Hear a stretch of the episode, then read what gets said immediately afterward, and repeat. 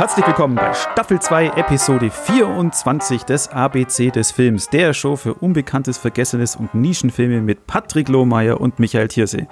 Hi Patrick. Hallo Michael, was haben wir getan? wir haben uns bis jetzt in dieser Staffel unglaublich gut geschlagen und haben keine Buchstaben ausgelassen. Oder, ja. also wir haben ein bisschen die Regeln etwas zu unseren Gunsten gedehnt, ja. Gebraucht. Gebraucht? Eine freie Interpretation des Stoffes mhm. oder unseres Mission, Statements hier und da, ja. Und der Titel, der Filmtitel, über den wir sprechen. Hm. Äh, genau. Und heute sind wir bei äh, ja, dem Buchstaben, wo uns beiden so die Luft ausgegangen ist beim letztes Mal aussuchen und dachte, ach Mist, wir haben alles Gute, das mit dem Buchstaben X anfängt, schon letzte Staffel verbraten. Ja. Beziehungsweise nicht gut, aber halt darüber, über was man reden kann. Na ja, genau, Betonung auf gut ist schon richtig. Ich, ich bin mir sicher, es gibt ganz viele äh, Streifen, die auch im äh, chinesischsprachigen Original, also auf Mandarin oder Kantonesisch irgendwie mit X beginnen und tolle Ach, Qualitäten ja. bieten, aber ich möchte jetzt auch nicht so weit gehen und, und so weit und, schummeln. Und ganz ehrlich, Xanadu wollte ich jetzt auch nicht unbedingt Nein. auf die Liste setzen. Der ist nicht gut. N naja, jemand hat heute auch einen Film auf die Liste gesetzt. Ach so. Naja, also, ist es schon soweit? Also nein, fast, fast, mhm. fast. Ich wollte nur um dieses, um den Elefanten im Raum rumeiern hier, dass wir beim X sind und beide so irgendwie Schulterzucken, doch, jetzt machen wir halt mal. Du hast einen guten Film mitgebracht. Ich glaube, so viel kann ich schon vorwegnehmen. Äh, das Wiedersehen mit dem Film, den du gewählt hast, der, der, das hat mir deutlich mehr Spaß gemacht als das äh, Wiedersehen mit dem Film, den ich ausgewählt habe. Wobei, ich meine, warum muss ich jetzt eher eigentlich hier, hier, hier rumeiern? Die Filme, über die wir sprechen, stecken im Episodentitel dieser Folge. Also jeder weiß, worum es geht. Es geht um X 312 oder 312, ich glaube, das ist nicht eindeutig geklärt, von Jess Franco oder Jesus Franco oder äh, Yes Frank oder Jess Frank, wie er hier im äh, Vorspann genannt wird. Aus dem ja, Jahre genau. 1971. Ich glaube, der, der Flug, die Flugnummer wird auch nie gesagt im Film. Nee, wird, wird das Ich weiß gar nicht, warum der so heißt. Mhm. Aber ich bin so ein bisschen ehrlicher in meiner Wahl, möchte ich sagen, authentischer, weil der heißt ja wirklich auch im Original äh, X312. Also da muss ich nicht mal schummeln und sagen, ich beziehe mich mal auf den englischsprachigen Titel oder auf einen ja. internationalen Verleihtitel, weil es ist eine deutschsprachige Produktion von Atze Brauner, glaube ich, auch mit, nach einem äh, Skript von Arne Elsholz und Mickey Knox. Und Arthur Brauner, ja genau. Ja, und Arthur Brauner, genau. Der ist ja überall involviert. Und äh, ja, das ist der Film, über den zu sprechen gilt. Der Filmdienst hat wenig dazu zu schreiben. Also er hat ihn erfasst als das ähm, ist schon mal was. Ja, mit der folgenden Beschreibung: Ein Flugzeugabsturz über Südamerika und der Kampf der Überlebenden im Amazonasgebiet. Simpler Kriminal- und Abenteuerfilm, womit er so zwei der vielen Genres nennt, die dieser Film äh, bedient. Ist ein Thriller, definitiv. Es ist äh, Abenteuer, ist richtig, ein bisschen exploitativ ein bisschen auch sexy, möchte man sagen, hier und da. Also vor allem gegen Ende. Agetten, ja. Thriller-Elemente stecken auch noch drin. Ich habe in meiner Kurz-Letterbox-Rezension geschrieben, eigentlich alles außer Dinosaurier, was ein bisschen übers Ziel hinausgeschossen war. Und ich glaube, dem Film zu viel Ehre erweist, weil so viel steckt dann doch nicht drin. Aber man hat das Gefühl, man hat eigentlich alles gesehen, wenn man diesen Film durch hat. Äh, richtig, richtig. Ja. Also so ein an leichter Anflug von Kannibalen. Ja, auch das. Ja, hm? leicht, leicht. Also ganz, ganz, also nur so eine, so eine Prise. Mhm über der ganzen Suppe, die der Film ist und jetzt noch zur Prise, kommt ein paar Ureinwohner, die Böses wollen, müssen wir noch noch rein. So starseitig, also besetzungsseitig hat der Film nicht ganz so viel zu bieten. Leute wie Thomas Hunter oder Fernando Sancho oder Siegfried Schürenberg, die sind schon so im C-Kino und im Fernsehfilm einigermaßen zu Hause und auch bekannt. Die prominenteste Persönlichkeit vor der Kamera ist Gilla von Weitershausen als Steffi, die ja auch zum Beispiel mitgespielt hat in dem wunderbaren äh, Blutigen Freitag, Blutiger Freitag von Rolf Olsen, aber eben auch äh, Arthouse-Kino gemacht hat mit Louis Malle zum Beispiel. Ich glaube, mit dem sie auch liiert war eine Zeit lang, Herzflimmern zum Beispiel. Also die hat eigentlich die gesamte Bandbreite durch von übelst übelsten exploitativen, sleasigen Schlock bis hin zu Prestige, Kino und Fernsehfilmen und ist, glaube ich, wenn mich nicht alles täuscht, bis heute aktiv. Also umtriebige Frau, auch hier darstellerisch total in Ordnung. Mit dem wenigen, was sie, was ihr das Skript gibt, macht sie einiges, was nicht besonders viel ist. Ansonsten glänzt der Film, aber finde ich ja vor allem, was so die Schauwerte betrifft, erstmal natürlich mit den On-Location-Drehs da in äh, Brasilien und Spanien, wo das entstanden ist, zumindest zum großen Teil, aber eben auch auf der Tonspur mit den Synchronsprechern. Da sind dann eben illustre Namen dabei, wie Per Schmidt und Arnold Marquis, eine der bekannt, zwei bekannten Stimmen von Bud Spencer, Beate Hasenau, Ursula Heyer ist dabei, also äh, Renate Küster. Wenn man so ein bisschen im Synchronfach äh, unterwegs ist, dann sind das alles Namen, bei denen, glaube ich, die meisten Augen glänzen oder die Ohren groß werden. Und äh, das macht mir immer so am meisten, meisten Spaß, ehrlich gesagt. Ja, genau. Ich war, ich war da am Anfang natürlich auch etwas irritiert, als eben die Synchronstimme von Bud Spencer da, Bill, den Stu hat. Ja, oder unser Held hier, der Journalist hat, mit der Synchronstimme von Jean-Paul Belmondo spricht. Das ist natürlich schon wert, einfach, den dieser Film hat. Äh, richtig. Der, der Dialog, den ihnen da in den Mund gelegt wird, da, da war ich mir jetzt nicht sicher. Also ich habe dann schon noch nachgeguckt und dachte, ah, das sind wirklich, also das ist es nicht so im Nachhinein äh, die, verschnottert worden. Mhm so wie es eben bei Terence Hill und Bud Spencer ja am Anfang war. Hm. Äh, sondern nein, die, da gab es dann wirklich äh, Dialoge wie trinkt mehr Alkohol, ist gut fürs Zahnfleisch. ja, sehr schön. Ne? Ja, es sind einige, einige schöne Stilblüten drin, das hat mir auch gut gefallen. Ansonsten, ja, der Film ist relativ leer. Er geht eben schnell vorbei, er ist unglaublich unterhaltsam, er ist so im Rahmen einer äh, Flashback-Struktur erzählt. Also zu Beginn einen Journalisten, der total am Ende ist, sagt irgendwie, sie sind alle tot und äh, das Flugzeug ist verschollen und ja, jetzt erzähle ich euch quasi die Geschichte, wie ich hier gelandet bin, äh, nur um dann am Ende quasi wieder so den Brückenschlag zu schaffen und äh, wieder zu ihm zurückzukehren, so 10, 15 Minuten Minuten vor Ende und ihn die Geschichte quasi äh, zu Ende erzählen zu lassen. Und auf dem Weg dahin eben innerhalb dieses Flashbacks sterben dann ganz viele Leute im Dschungel Südamerikas unter der Hand von Wotalinskis aus dem Dschungel und ihrer äh, Henchwomen, Amazoninnen, die da irgendwie mit Hand anlegen und sie töten sich auch gegenseitig gerne mal. Also oftmals, ich, ich, ich war mir so unsicher, weil die Version, die ich gesehen habe, schien, äh, die wir beide gesehen haben, schien ungekürzt zu sein. Dennoch hatte ich das Gefühl, gerade bei den Gewaltszenen sterben die ganzen Leute sehr, sehr abrupt. Und es wirkte, als wäre da, da irgendwas rausgeschnitten, aber war, war es, glaube ich, nicht so. Ich glaube, die sind einfach nur ja. sparsam inszeniert. Ja, bei eben äh, Gila von Weitershausens Ableben. Mhm da war es mir dann eben so mit, hä, Moment, warum ist sie jetzt tot? Ja. Oder jemand wird auch mal das Messer an die Kehle gesetzt und dann wird einfach auch ohne irgendwie Spitzenschrei oder Sting, also musikalischen auf der Tonspur, einfach weggeschnitten und äh, jemand erwähnt da drei Minuten später, dass die Person wohl tot sei. Ja, aber, aber, aber erst nach, nachdem er dann gesagt hat, nein, er schafft es schon. Oh nein, dann ist er jetzt doch tot. Mhm. Eben da, da hätte ich dann was erwartet, vor allem wenn man halt auch den Namen äh, Jazz Franco mhm. hört, hätte ich halt da schon auch ein paar ja, also ich war mir ziemlich sicher, dass diese, ich nenne es einfach Kannibalen. Nein, das sind Indios. Aber das passt halt so zu dem Dschungel. Ja, stimmt, sie spekulieren so. kurz darüber, was die eben, eben, eben antun wollen. Die erweisen sich dann als relativ harmlos, aber der Film ist eben komplett misogyn, sexistisch, rassistisch wie sonst was. Und natürlich, wenn dann irgendwie dunkelhäutige Menschen auftauchen, sind das sofort potenzielle Kannibalen, ganz klar. Moment, erstmal sind es weiße Menschen, die, die nur mit dunklem Matsch angeschmiert worden sind. Äh, man, man nimmt das, darf das nicht so genau nehmen. Ja, da, da habe ich mir gedacht, dass die wiederkommen und eben ja, so einen abgeschnittenen Kopf dann eben noch dabei haben, aber nee. Mhm. Die waren dann nie, auch nie wieder gesehen mhm. in dem Film. Wie hat sie dir gefallen, so summa summarum? Ich glaube, das ist jetzt kein Film, den wir tiefenanalytisch durchbohren müssen, aber Ach nein, bitte, nein, das kannst du auch gar nicht. Es ist ein, nachdem wir ja schon letzte Woche, beim letzten Aufnehmen schon gesagt haben, ach komm, Jess Franco und ich dann immer so gesagt habe, ach komm, das wird sicher gut, Patrick. Mhm.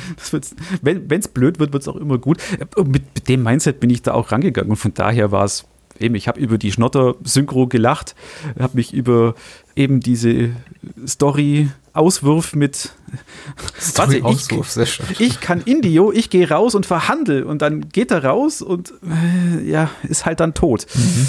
Ach sowas, ja, da kannst du nur nur, nur lachen und sagen, jawohl, eine Stunde 26 nehme ich mir jetzt Zeit für, für das und schmunzel drüber. Ja, der Film kapituliert eben irgendwann vor der Geschichte, die er sich zu Beginn auf die Agenda setzt, äh, zu erzählen, nur um dann irgendwann ab den Anschluss zu verlieren und zu sagen, ach egal, machen wir eben irgendwas und dann taucht eben auch noch relativ äh, kurz vor Schluss, also eine halbe Stunde vor Schluss, so ein schmierlappiger Dschungelschurke auf, Pedro eben gespielt von Howard Vernon, der im deutschsprachigen Wikipedia-Eintrag, was ich sehr, sehr schön fand, als ähm, international tätiger Schauspieler in Rollen sadistischer Edelschurken und kalter NS-Uniformträger agiert.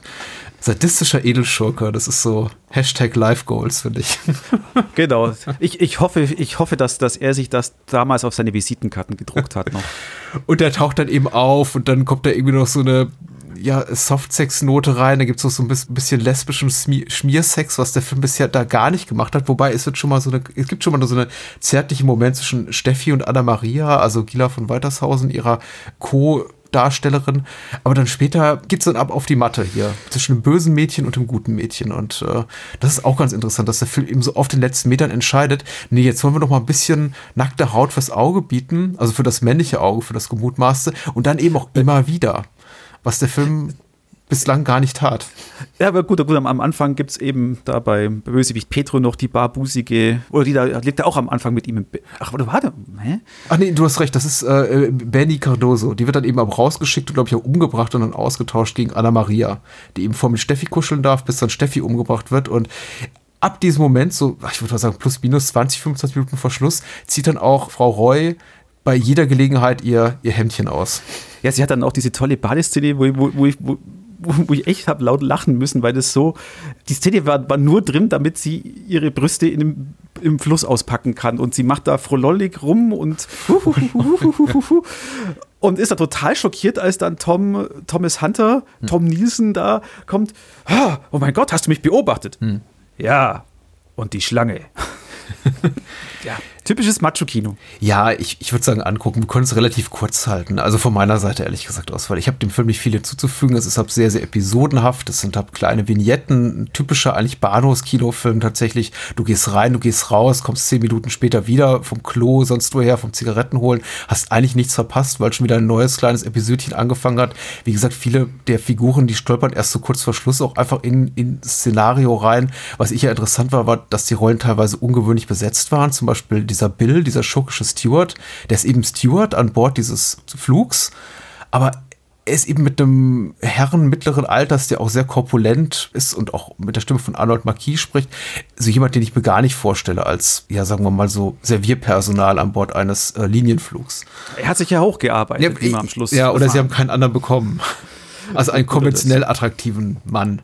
Also, gegen den darf auf jeden Fall am Ende Tom Nielsen noch kämpfen das ist auch so das letzte wirklich, finde ich, nennenswert, was in dem Film passiert. Und also, grundsätzlich war mein Gefühl, dem Film geht einfach so 10, 15 Minuten vor Schluss die Puste aus. Eigentlich ist der Film dann vorbei, aber er geht noch weiter.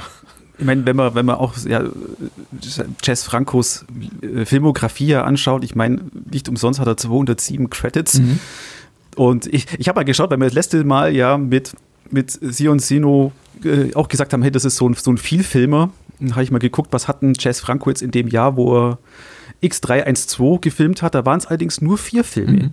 Aber ich denke mal, es ist, glaube ich, einfach der, der, der Arbeitsstil. Hey, wir fliegen dahin wir haben eigentlich keinen richtigen Plan. Oh, da bietet uns jemand an, sie könnten hier Leute in Lendenröcke stecken. Ja, ja, ja, da machen wir eine Szene damit. Und hier, da haben wir diese Hacienda für zwei Wochen. Da machen wir das mit Petro. Und hier sind wir wieder in irgendeinem Hinterhof. Da machen wir den Dschungel ich glaube, so, so, so war auch sein Modus operandi. Er, er, er, geht an ein Set und dann nimmt er sich Sachen, die halt da sind. Absolut. Und so, so fühlt sich der ganze Film an und dafür kann ich ihm auch, also es ist okay und teilweise muss es einem ja auch so ein bisschen leid tun. Ich mag ja Jesus Franco ganz gerne, weil er eben zwischen all seinen Gurken auch zwischendurch wirklich hervorragende Sachen produziert, wie äh, Sie tötet in Ekstase, den er, glaube ich, wenige Monate vorher rausgebracht hatte, der wirklich ja, genau. ein, ein, ein, auch im klassischen, konservativen Sinne toller Film ist einfach. Aber natürlich, ja klar, in seiner Filmografie versteckt sich viel Abgründiges und ähm, dieser Höhe gehört eher in die Nische gesehen und vergessen, aber dabei gut amüsiert. Mir tut er eben teilweise hier auch fast ein bisschen leid, weil er mit sehr, sehr geringem Budget arbeiten muss und das finde ich wird am deutlichsten, wenn wir eben auch quasi diese Flugzeugexplosion haben, die nur auf der Tonspur stattfindet, wo dann eben Figuren so an der Kamera vorbeiblicken und sagen, oh Gott, die Flammenhölle, das Flammeninferno, siehst du es nicht und es passiert eigentlich gar nichts visuell, sondern einfach nur, man hört auf der Tonspur so knister, knister. Ja, genau, das, das ist, da habe ich auch sehr lachen müssen. ja, aber auch wenn, wenn, wenn viele Leute sagen, ah, was, Jess Franco, das ist doch so schlecht und so. Viele Sachen waren wirklich schön, auch schön ausgeleuchtet. Er macht ja was und wirklich schlechte Filme, der hat noch nie irgendwelche solche Gürken wie irgendwas Amateurmäßiges oder so gesehen. Lass uns über deinen Film sprechen. ich glaube, da gibt es ein bisschen mehr zu sagen. Och, ich weiß gar nicht. Hm? Ja, wie man ja sieht, wir sprechen über Akte X, äh, Entschuldigung, X-Files, Fight the Future, hm? den ersten Kinofilm der damals beliebtesten, einer der beliebtesten Fernsehserien überhaupt.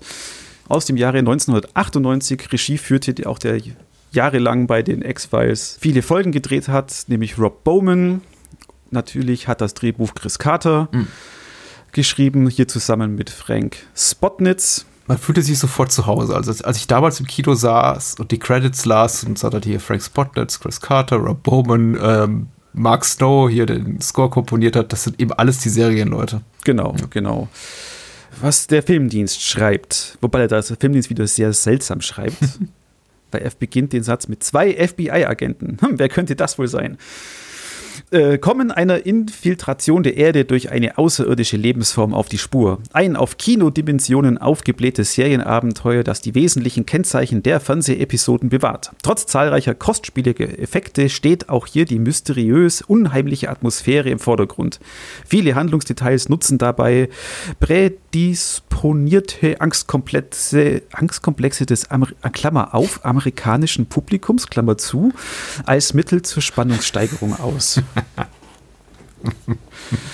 Also dieser Satz ist, glaube ich, outdated. Weil diese, die Angstkomplexe haben momentan auch so ungefähr jeder auf diesem Planeten. Es war echt eine andere Zeit. Ich habe ja auch ähm, vor einigen, vor ein, zwei Jahren auch noch mal das X-Files Box-Set rausgeholt und mir die Serie angeguckt und dachte schon, das könntest du heute nicht mehr so bringen. So unkommen, also jemand als Good Guy, als, als guten, im klassischen ja, Sinne ja. Protagonisten, jemanden inszenieren, der, ja, Spinner ja, ist, ne? Und Verschwörungsgeschichten ich, fabuliert. Ich, ich habe bis vorhin, vorhin, wo ich so äh, über, nochmal drüber nachgedacht habe, weil ich sage, komm, damit konfrontierst du Patrick und sagen, komm, lass uns das doch einfach sagen, Agent Mulder ist ein Querdenker. Ja, das nicht. Aber er ist so jemand, der QAnon und sowas ganz toll fände, ja. E, echt so ein bisschen unangenehm tatsächlich. Aber wie er auch in diesem Film sagt, er hat ja am Ende immer recht. Er sagt ja, glaube ich, in einer Szene, wann habe ich jemals Unrecht gehabt? Oder muss selbst hier, genau. äh, Scully Zähneknirschen ihm zustimmen, bevor er dann hier geradeaus durchs Maisfeld brettert. Äh, genau, statt rechts oder links. Ja, äh, nee, nicht durchs Maisfeld, über diesen äh, Schotterweg. Äh, diesen ja. Äh, genau. Ähm, ja, aber das habe ich mir auch, auch die ganze Zeit, Zeit gedacht. Ich wollte ja mit dem, Bo ich wollte das, habe ja vorgenommen, eigentlich jetzt für diese X-Folge auch hinzuarbeiten und das Boxset bis zur eben Staffel 5, also der Film, das weiß wahrscheinlich hier jeder, von was wir sprechen, der Film spielt zwischen Staffel 5 und Staffel 6, nachdem der Cigarette Smoking Man eben Mulders Büro in Flammen aufgesetzt hat und dann die X-Files geschlossen hat, geht der Film gleich hier fast nahtlos weiter. Ich habe es aber leider eben nicht geschafft. Er hat es bloß bis Ende von Staffel 2 geschafft. Wie, wie, du vorhin gesagt hast, man fühlt sich gleich auch, auch zu Hause wieder mit der Serie. Und die Serie ist auch heute noch wirklich gut. Ich glaube jetzt fast heu, heute würden mir diese, wie, wie Sie mal sagten, Monster of the Week Folgen wahrscheinlich besser gefallen als diese staffelüberspannenden Mystery-Folgen. Ja, diese Mythologie-Folgen, die fand ich aber auch damals schon immer die schwächeren, weil mich, ich war nie so investiert in den Cigarette Smoking Man und das, in, in das, was mit Mulders Schwester passiert war, das war mir eigentlich immer relativ egal, muss ich zugeben. Wobei, also ich fand das damals cool, wobei das war auch wirklich mein erster Berührungspunkt mhm. mit, mit, mit einer Serie, die eben so ein Narrativ über mehrere mhm Folgen über mehrere Staffeln transportiert hat. Ich meine, gut, ich war früher Fan von Knight Rider und was weiß ich, äh, ein Colt für alle Fälle oder so. Da hast du halt immer deine einzelnen Folgen gehabt, aber nie irgendwas, was in Staffel 3 auftaucht, was aber in Staffel 1 schon besprochen oder halt schon angeteased worden ist und mhm. dann mal dann Zusammenhänge ja, okay. hat. Das war für mich damals. Es war relativ neu, cool. du hast recht. Ich hatte zu dem Zeitpunkt schon Twin Peaks gesehen, wo das natürlich noch mehr Front and Center ist als hier und ich glaube ziemlich gleichzeitig lief Emergency Room an. Homicide hatte ich damals geguckt, die hatten auch schon immer so äh, Folgen, die rekurrierten auf zuvor Gesehenes, also Aufgriffen frühere Handlungsstränge. Aber du hast schon recht, es war eine der tatsächlich ersten Serien in den frühen 90ern, die sowas machten. Und, und sie war, ja, sie war ein Riesen, ein Riesenhit. Also ersten Dramaserien, ne? nicht Seifenopern-Serien. Die gab es natürlich schon lange. Ja, schon ja, ja, klar. Da, ich rede jetzt auch nicht von Dallas oder, ja. oder Falcon Crest. Ja, Thriller-Serie. Auch noch auf Sat 1. Genau. Wie nennt man sowas? Network-Television-Shows, äh, die eben eigentlich darauf erpicht sind, jede Woche neue Zuschauer dazu zu gewinnen, also das Publikum stetig zu vergrößern und äh, von denen man ja normalerweise sagt, oh, mach bloß nicht diese handlungsübergreifenden äh, Erzählstränge, weil damit verschrickst du ja das neue Publikum. Die kommen dann rein, beziehungsweise die kommen dazu und finden nicht mehr rein. Ja, aber Akte X war auch gut, die ersten, also die ersten zwei Staffeln, das ist auch gerade auf der Blu-ray ist es halt schon so, du siehst halt diese Limitierungen hm. in Effekten. Also da müssen, müssen sie halt wirklich mit nicht schön gealterten Sachen rum, rum experimentieren. Das ist ja im Film ganz anders. Ja. Der beginnt ja gleich äh, großartig mit dieser Riesenexplosion, was ich damals schon super mutig fand, dass man hier das, äh, das Oklahoma-Bombing hernimmt und ja, das nachstellt. das war drei Jahre nach der Oklahoma City Bombing, genau. Das fand ich schon damals mhm. im Kino äh, wuh, mutig, stark und das, was ich eigentlich auch von X-Files sehen wollte, also mir ging es jetzt beim, beim, jetzt beim Anschauen auch so wie, so wie, so wie damals. Also am Anfang war ich voll gehypt und fand es cool, da hat es auch super tolle äh, Zeitsprünge und die Einstellungen oder, oder Szenenüberblendungen, gerade am Anfang mit dem, mit dem Loch in Texas. Mhm wo sie von 30.000 vor Christus mit dem Einsturz der Höhle in die Neuzeit schnellen und dann ist da die Kamerafahrt raus oder die Kamerafahrt über die Kinder hinweg über den Zaun. Mhm. Das war alles cool. Bloß am, am Ende fand ich es wieder, ich dachte, oh, das ist viel zu viel. Das ist, das passt, das passt nicht. Das war auch schon bei dem, bei dem zweiten Film. Oh Gott, wie hieß er denn? Jenseits der Wahrheit. Der zweite, ja, auch, The Truth is Out There, glaube ich. Um ja, der begann vielversprechend und dann so. Äh, Okay, der zweite finde ich richtig grottig, muss ich sagen. Ich habe ihn jetzt auch mal ja. wieder gesehen, nachdem ich im Kino drin war, wo ich ihn auch schon enttäuschend fand und fand ihn dann eigentlich noch schlimmer fast beim Wiedersehen. Aber der hier, nicht, dass du nach meiner Meinung gefragt hättest, ähm, jetzt mal irgendwie die Tatsache ganz zur Seite geschoben, dass das hier mit nicht dein Geheimtipp ist. Und ich glaube, jeder, der den Film jemals sehen wollte, hat ihn gesehen. Und wir werden hier, glaube ich, keine neuen X-Files-Freunde dazu gewinnen, indem wir hier 20 Minuten lang sagen, oh toll, guckt, guckt ihn euch an. Ab, das alles mal so weggeschoben. Ich fand den toll ich habe hab richtig Spaß gehabt beim Wiedersehen. Ich habe mich durchweg gut amüsiert. Ich hatte zwei Stunden lang einen Riesenspaß, auch weil ich an so viele Momente aus der Serie dachte, die ich mag. Ich mag einfach David Duchovny und Gillian Anderson in den Rollen. Oh, ich, ich mag das super. Sie haben den ganzen Stammcast dabei, also Leute wie Mitch Pileggi und äh, hier William B. Davis als der Zigarettenraucher und so weiter. Und dann eben aufgewertet mit wirklich tollen Seniorik mit tollen alten weißen Männern wie Martin Landau ja, oder äh, Terry O'Quinn oder Armin Müller-Stahl. Wobei, ich, ich habe ein bisschen so, so mit, wobei mir der, der arme Martin Landau echt leid tun muss, weil sein ganze, seine ganzen ja. Drehtage musste er nachts in der, in, der, in der Gasse in L.A., die vor Ratten und Pisse wohl nur so gestunken hat, hier vier Seiten Text über, über sich äh, mono, fast monologartig rausmachen. Und das hat er aber laut Rob Bowman mit einer stoischen Ruhe. Das habe ich mir auch gedacht gemacht. Und das ja relativ kurz auch nach, nach, nach seinem Oscar-Gewinn. Das hat mich auch überrascht. Also die Tatsache, ihn hier so zu sehen und mir dann dabei zu denken, hat er nicht irgendwie drei Jahre zuvor erst für Ed Wood einen Oscar gewonnen? Also macht man sowas mit einem Oscar-nominierten, nicht Oscar, Oscar-gekrönten äh, Darsteller? Aber gut, ja, die zahlten wahrscheinlich gut auch. Äh, ja, wobei, das, das, fand ich jetzt ja auch interessant. Akte X war, war der äh, erste Film nach Titanic, der in Produktion ging. Mhm. Aber der war dann noch so in der Planungsphase, als, als Titanic war und, und, auf, und mit Titanic wurden, wurde Fox komplett nervös, weil sie nicht, nicht so richtig dran geglaubt haben. Oder halt, weil ihnen da halt das Geld, weil halt, klar, James Cameron da rekordmäßig über das Budget und über seine Drehtage geschlagen ja. hat. Und deswegen haben sie bei der Akte X dann dementsprechend hier eingebremst und da das Budget und die Drehtage etwas gekürzt, aber äh, das Beste draus gemacht. Mhm. Ich fand es ein bisschen schade, dass, dass, dass Mitch Pilecki da so wenig eigentlich dabei ist. Tatsächlich, ja. Terry O'Quinn darf ja auch relativ schnell das Zeitliche segnen. Also Achtung, Spoiler, Menschen, die die Serie nicht geguckt haben, den Film nicht kennen und sagen möchten, nee, ich möchte vielleicht nochmal reingucken, bitte abschalten und später ja. wiederkommen. eben, eben dafür fehlen, fehlen so, so, so Leute wie Krycek, den ich ja, ja, da eigentlich, eigentlich auch ganz gern gesehen hätte, wobei, wenn, ach, und der außerirdische Kopfgeldjäger. Ja, die beiden, aber ich glaube, Krycek hatte noch einen, gut, auch eine gute, einen guten Run in Staffel 6. Mhm. Wenn ich das mich recht erinnere. Nee, also so zwischen, ich, da, das war die Hochzeit von, von Akte X. Wie hieß denn das bei Pro7? Mystery Monday oder Mystery Tuesday? Ja, ja, genau, Mystery Monday. Mystery Monday. Das war auf jeden Fall der Montag, ja. Ich glaube, der Dienstag ja, hatte immer Emergency Room und äh, richtig, ja. Das war äh, einfach geblockte Zeit für mich. Das, jeden Montag, egal, alle Termine absagen. Appointment Television, Michael, das kennt man heutzutage gar nicht mehr, wo man alles streamen kann zu jeder Tages- und Nachtzeit. Ja, da warst du gefälligst zu Hause und hocktest in deinem Sessel oder auf dem Sofa oder auf dem Klappstuhl oder sonst wo auf dem Boden und gucktest diese fucking Serie. Das war für mich, also für mich war das tatsächlich auch so bis Staffel inklusive Staffel 4 oder 5, also 5 definitiv Pflicht einfach. Ja, na, also, also ich habe bis wirklich bis, bis halt äh, Mulder aufhört. Mhm. Spoiler. Ja, ich glaube nach Er kommt ja wieder ja. im Kinofilm. Und danach habe ich aufgehört, weil, weil, weil dann konnte es ja auch nicht besser werden. Vor allem, das ist halt ein integraler Teil. Mulder und Scully, das ich glaube, darüber das konnte man einen ganzen Abend füllen, tatsächlich, was mit der Serie dann späteren Jahren geschah. Aber ich glaube, so der, der, ich, der erste Schritt Richtung Untergang fand ich eben, dass äh, David Duchovny gesagt hat, er hat keinen Bock in Kanada mehr zu drehen, er möchte lieber in L.A. und Umgebung drehen. Und die ganze Serie wurde plötzlich ab Staffel 6 sehr viel sonniger. und das fand ich schon total verkehrt, ehrlich gesagt. Ja, das war eben der Übergang jetzt im Film. Ja. Wobei, wobei, was ja witzig war, weil, weil der ist ja vor Staffel 5 gedreht mhm. und dann mussten sie zu Staffel 5 wieder zurück nach Vancouver, wo Rob Baumann auch gesagt hat, ach scheiße, jetzt waren sie in L.A., war so warm, jetzt müssen sie wieder nach Vancouver von die ganze Staffel zurück. Aber was ich toll fand, äh, Gillian Anderson war so genial in Akte X, der Film. Da mhm. ist sie richtig, da, also eigentlich schade, dass, dass sie auch die Hälfte so tiefgefroren ist. Mhm. Weil die den Szenen, wo sie da ist, spielt sie jeden ihre Kollegen aber mal so dermaßen an die Wand.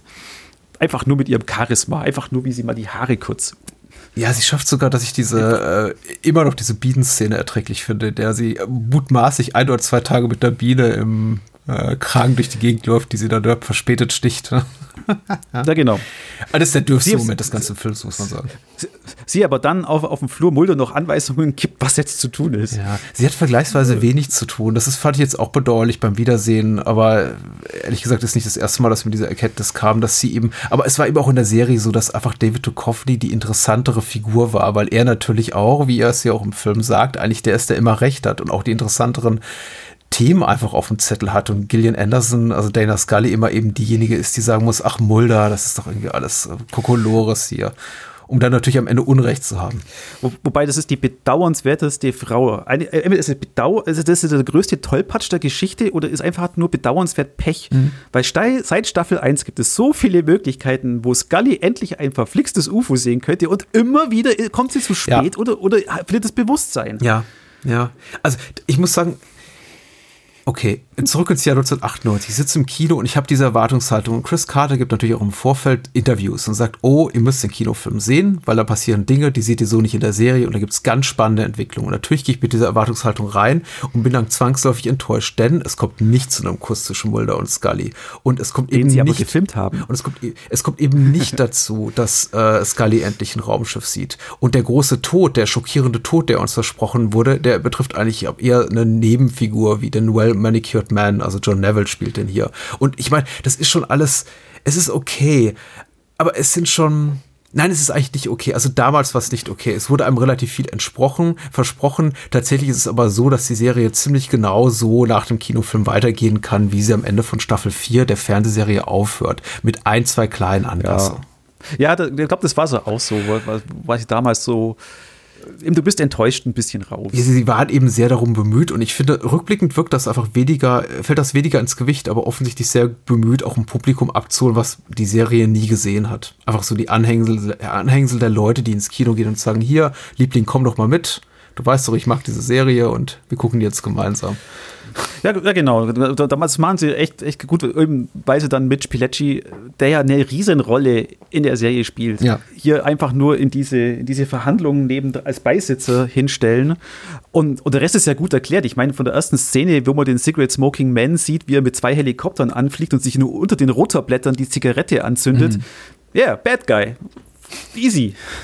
stimmt, stimmt. Ja. Alte weiße Männer in, in Anzügen, die auf einen Überwachungsvideo schauen mhm. und von Verhandlungen reden. Mhm. Klar, Bad Guys.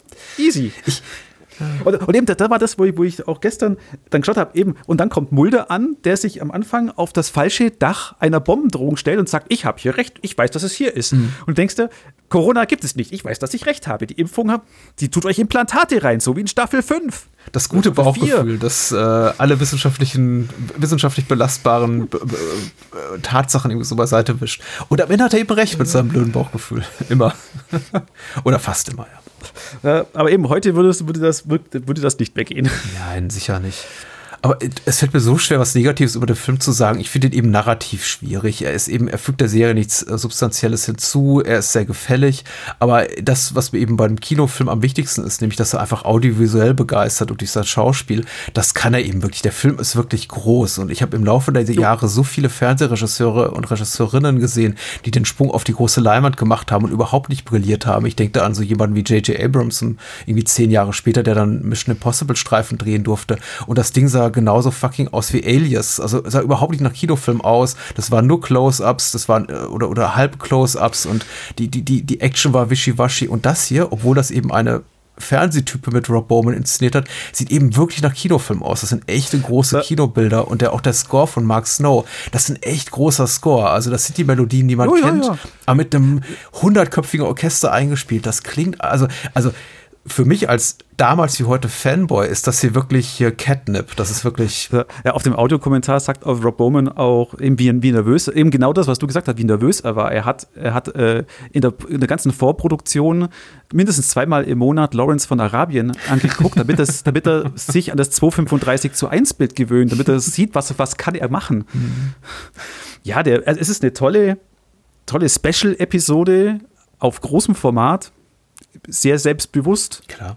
Aber eben geht da, wie dann, schrumpft dann zum Schluss wieder mhm. in das Serienformat ja, rein. Ja, absolut. Ich, das hast du wahnsinnig treffend beschrieben. Er schrumpft auf den letzten, er macht sich auf den letzten Metern etwas klein, um vielleicht auch zu sagen, okay, Leute, wir dürfen nicht vergessen, wir haben immer noch eine Fernsehserie fortzusetzen. Und das können genau, wir eben nicht mit Montag. diesen epochal großen Bildern vom Beginn machen, da in Texas oder mit dem nächtlichen Zug, der da durch die Steppe fährt, der toll ausgeläutet ist. Das sind einfach Bilder, die du so in der Fernsehserie niemals sehen könntest, weil du sie dir nicht leisten kannst. Ja, oder diese Zelt, diese riesen Zelte in den Maisfeldern, ja. das ist super. Und das Bild, sind echte cool. Sets, muss man ja sagen. Ich meine, klar, das wird ein bestehendes Gewächshaus gewesen sein, was da sowieso schon rumstand. Aber die Ausleuchtung, die Kamerafahrten, allein diese Verfolgungsjagd mit den beiden Helikoptern über dem Maisfeld, das sind echte verdammte Helikopter, die da rumschwirren. Ja, Keine irgendwie genau. CGI äh, Monstrositäten. Nee, das ist, ist echt cool. da hatten sie mehr Vertrauen Fox in Akte X als bei Titanic dann. Das haben ja, hatten zwei Helikopter noch. Ja, der war, glaube ich, schon ein paar Euro günstiger, denke ich mal, ein paar Dollar günstiger. Ja, das, das, das auf jeden Fall. Aber für, für Fox war das so ein No-Brainer, weil, weil sie sich gerechnet haben, okay, wir haben jetzt zur, zur Staffel 4 so und so viele Millionen Zuschauer. Die gehen alle hm. größtenteils ins Kino. Das macht uh, Umsatz X alles klar, hier, grünes Licht, macht was ihr wollt, das passt, da kommt ein großes Plus bei, am Schluss mhm. bei uns raus, was es ja auch war, das war ein Mords, äh, Mordshit. Mhm, er hat ja weltweit 183 Millionen eingespielt. Das ist kein kleines Geld. Ja, ja äh, Rob Bowman wollte ja dann danach es auch wissen und hat sich dann doch noch auch zweimal noch ins Kino gewagt. Herrschaft des Feuers, was gut war, und ja. dann Elektra. Und je weniger wir darüber verlieren, umso besser. Ja, stimmt, stimmt, stimmt. Ja. Wahrscheinlich hätte sich das MCU heute um so jemanden wie Rob Bowman, der frisch aus also wenn es Akte X jetzt oder vor ein paar zehn Jahren gelaufen mhm. wäre, dann wär, würde Rob Bowman jetzt Thor drehen oder Avengers. Ja, ja, ja. Es ist ja, Fernsehen ist ja mittlerweile ein relativ lukratives Geschäft, gerade wenn du entweder bei einem großen, bei einem Streaming-Giganten arbeitest, wie, äh, was weiß ich, die bekannten Namen oder eben eine wirklich lang laufende Network-Serie hast. Und ich glaube, äh, er hat sich dann irgendwann bei, bei Castle, glaube ich, eingekauft als äh, Co-Showrunner oder Executive Producer und auch da Folgen inszeniert. Und mhm. ich glaube, ich glaube, das zahlt die Miete ganz gut. Ich glaube, danach hat er keinen Ehrgeiz zu sagen, ich mache nochmal einen Kinofilm, weil der dürfte ausgesorgt haben mit den ganzen Castle-Tantiemen und Akte X-Tantiemen, die er bis heute kassiert. Ja, ja. Das, das, das glaube ich gerne. Er hat auch viele, viele Next Generation, also Star Trek-Episoden auch inszeniert. Äh, guter Mann, also gutes, gutes Auge fürs Visuelle. Ja, äh, noch vielleicht auch zu erwähnen, äh, Produzent des Ganzen Daniel Sackheim, mhm. der ja auch groß im Business ist, House, True Detective, hm. Akte X, hm. hat, glaube ich, auch gut ausgesorgt. ein Punkt noch mit dem Film, was ich ganz cool fand. Ich meine, das kommt zwar bis auf ein Lied in dem ganzen Film nichts vom offiziellen Soundtrack vor, also nicht den Score, mhm. sondern dem offiziellen Soundtrack mit Songs inspired by, den ich richtig cool fand. Soweit, da war da sind cool, coole Songs von Filter, von den Foo Fighters mhm. drauf und mhm. eben und eben der, der, das erste Solo-Projekt, und das hört man ja im Abspann von Noel Gallagher, der, der dieses Ach, Instrumentalstück da macht, okay. das ich total geil finde. Mhm. Und der ist so super eigentlich zu der Serie und zum Film auch passt. Okay, cool. Und, und Mike Oldfield darf den so äh, Titelsong von Max Snow auch machen.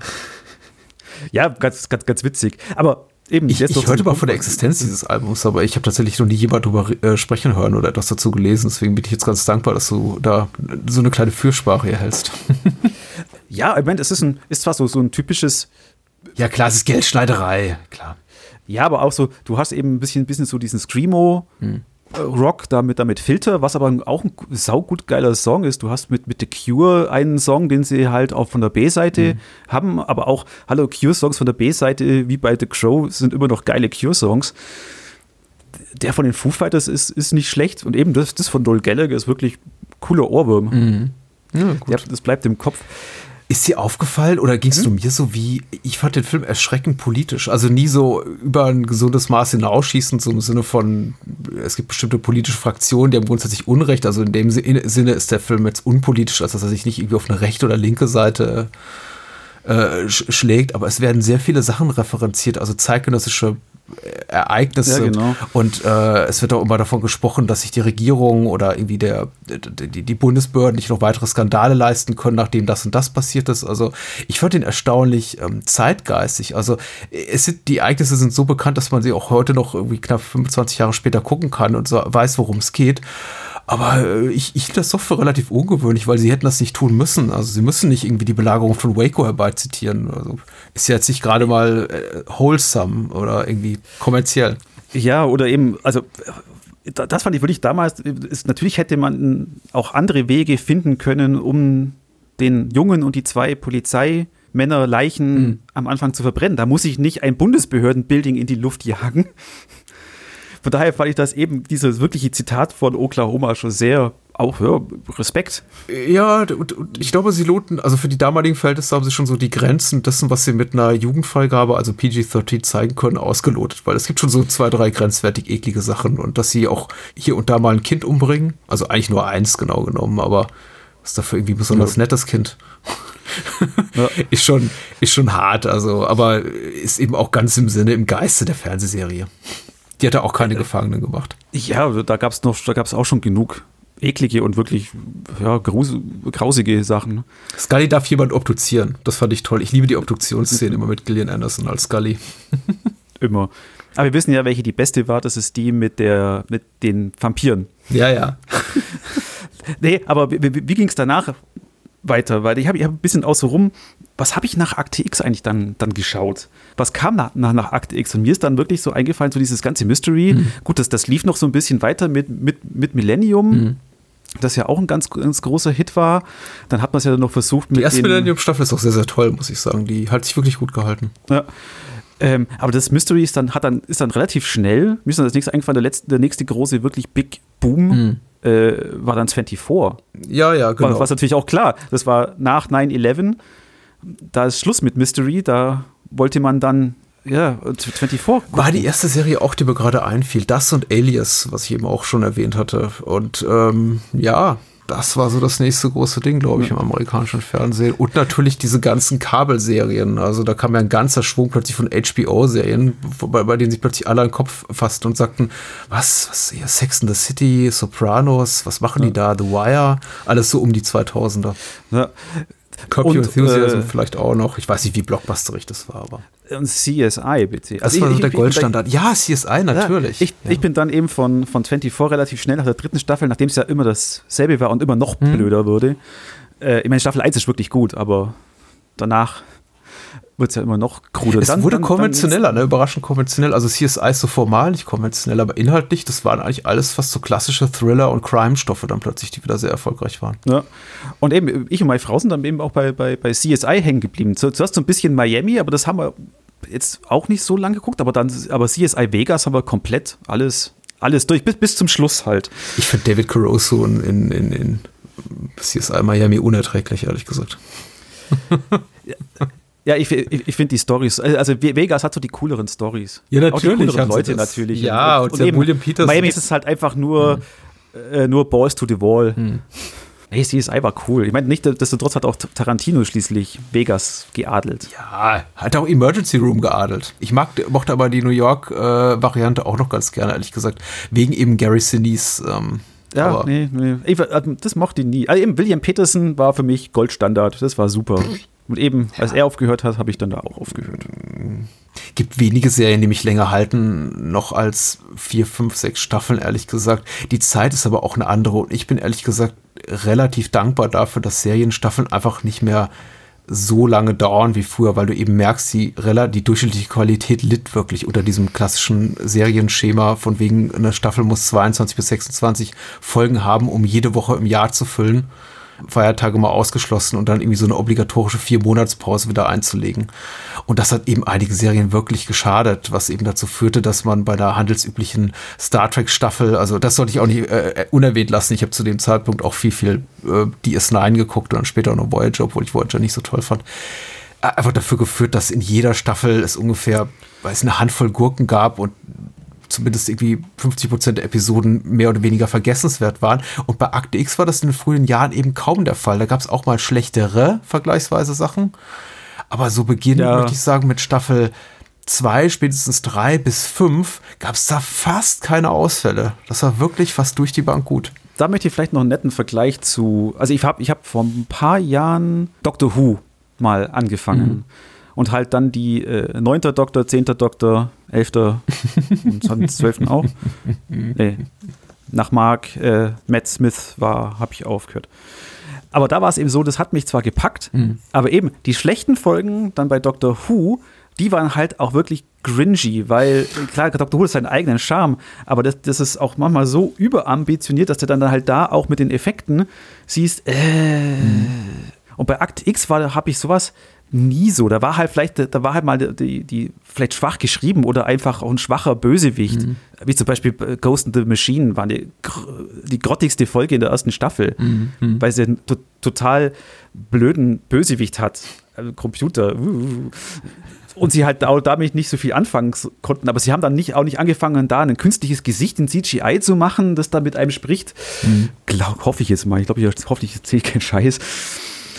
Aber das hat sich da besser gemacht. Ich gehe mal davon aus, dass es sowieso nur, sowieso nur noch die echten irgendwie Nerds zu hören. Deswegen möchte ich auch noch eine Buchempfehlung aussprechen, weil ich selber im Regal stehen habe und es mir wieder immer Lust macht, die Serie nochmal anzufassen. Das ist The Complete Critical Companion to the X-Files von Zach Hanlon und Emily Vanderwerf, die beide früher für den AV Club zu, äh, über X-Files geschrieben haben, als der AV Club eben noch lesbar war. Also wirklich gute auch Serien-Recaps bot und das hole ich echt immer gerne aus dem Schrank. Das ist ein wirklich gutes und ich glaube sehr kostengünstiges Buch äh, und eine gute Möglichkeit, einfach wieder in die Serie reinzufinden. Also Episode für Episode rezensiert und auch durchaus ernsthaft krit also kritisch auch. Also kein Buch, was einem nur den Bauch pinselt, so von wegen, ach, das ist alles toll, sondern eben auch wirklich Probleme der Serie anspricht und auch mal sagt, weißt du, ab da wird es dann ein bisschen schlechter.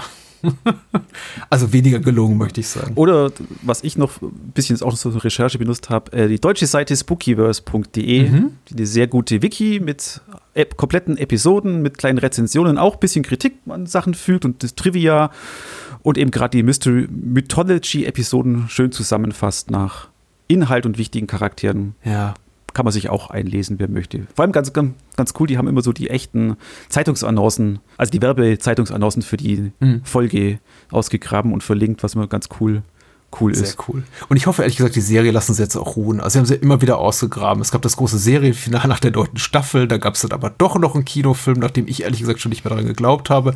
Dann gab es jetzt wieder ein Reboot mit irgendwie zwei verkürzten Staffeln, die ich jetzt wirklich misslungen fand zum überwiegenden Teil. Und ich hoffe. Ich habe es mir gar nicht angeschaut, weil die Kritiken so schlecht ja, waren. Ja, ich hoffe, die Serie ist jetzt einfach tot. Tot, tot, tot. Ist gut.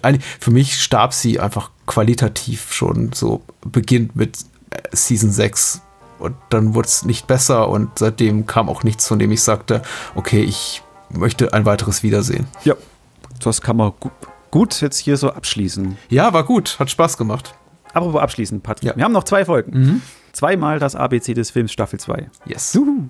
Nächstes Mal ein bisschen wieder abseitiger, ein bisschen origineller versprochen. Ja, Y. Da finden wir was, ja. hoffe ich. Easy. Okay. Macht es gut. Bis in zwei Wochen. Bye, bye.